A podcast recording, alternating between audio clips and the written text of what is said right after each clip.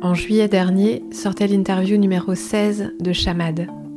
Dans la gazette à paillettes envoyée pour l'occasion, j'avais annoncé un retour de mes interviews de faiseuses et faiseurs de beau à la rentrée 2022. Et puis voilà, juin 2023. Bon, entre-temps, il y a eu la cabane vocale, ce hors-série sorti juste avant Noël, dans lequel je vous proposais d'écouter 20 voix vous parler de leur petite flamme intérieure. Courez-y si ce n'est déjà fait, ça fait du bien, quelle que soit la saison. Depuis donc, point de chamade dans sa version coutumière. Jusqu'ici, ce n'était pas le moment, j'avais d'autres projets à mener, d'autres idées auxquelles donner vie. Et puis j'avais épuisé ma jauge d'énergie chamadienne. Vous le savez, vous, n'est-ce pas que les projets de cœur donnent beaucoup d'énergie mais en mobilisent énormément aussi.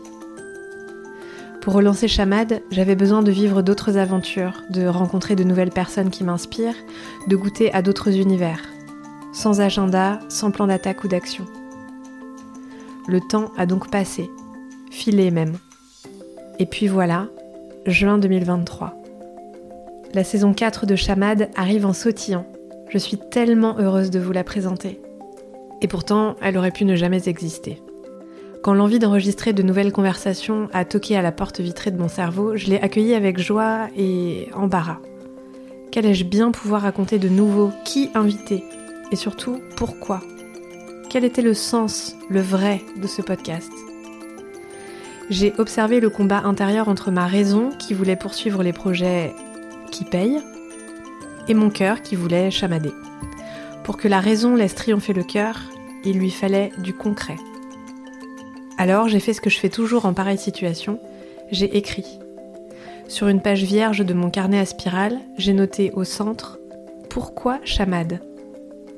Et alors j'ai laissé ma main gauche tracer sur le papier des réponses qui sonnaient justes et cognaient fort. Ça a donné une constellation d'arguments sans appel. Parce que j'aime mettre en valeur. Parce que les épisodes sont comme des pauses, parce que la voix des faiseurs et faiseuses de beau compte, parce que j'aime ces conversations profondes, parce que j'aime créer de beaux objets podcast, parce que Chamad peut inspirer et faire réfléchir slash rêver, parce que j'aime tendre le micro pour évoquer le beau, parce que j'aime embarquer mes invités et les auditorices, parce que j'aime raconter des histoires, parce que Chamad contribue à changer de regard sur le monde et sur la vie. N'en jetez plus, s'est exclamé ma raison.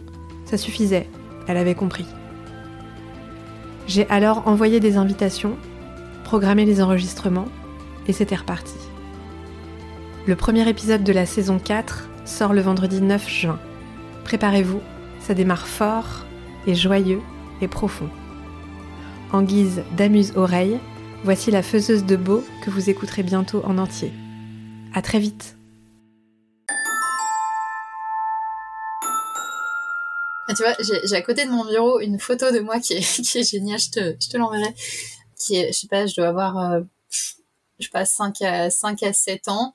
Je suis en maillot de bain rose avec une casquette et j'ai le bras tourné vers moi à l'intérieur comme si j'allais faire, euh, tu sais, les, quand tu passes les doigts devant les yeux pour faire un truc en mode un peu disco. Donc je pense que, je pense que j'ai gardé ce côté-là, en fait, de, de mon enfance et merci de la question, le côté, euh, côté joyeux qui est toujours prêt à sauter dans des flaques, à faire des, à faire des bêtises, mais c'est juste des bêtises très, euh, bah, des bêtises innocentes en fait, de, du côté un peu clown quoi. Ça, je pense que je l'ai, gardé et puis, et puis une forme de, de compassion, amour, respect pour le, pour le vivant et pour les animaux. Moi, je suis comme une, comme une enfant quand il y a des animaux. Tu mets dans une pièce où il y a euh, des adultes, des enfants, des animaux, c'est très probable que je que j'ai un élan très naturel à aller vers les animaux en premier. Et ça, ça, ça remonte.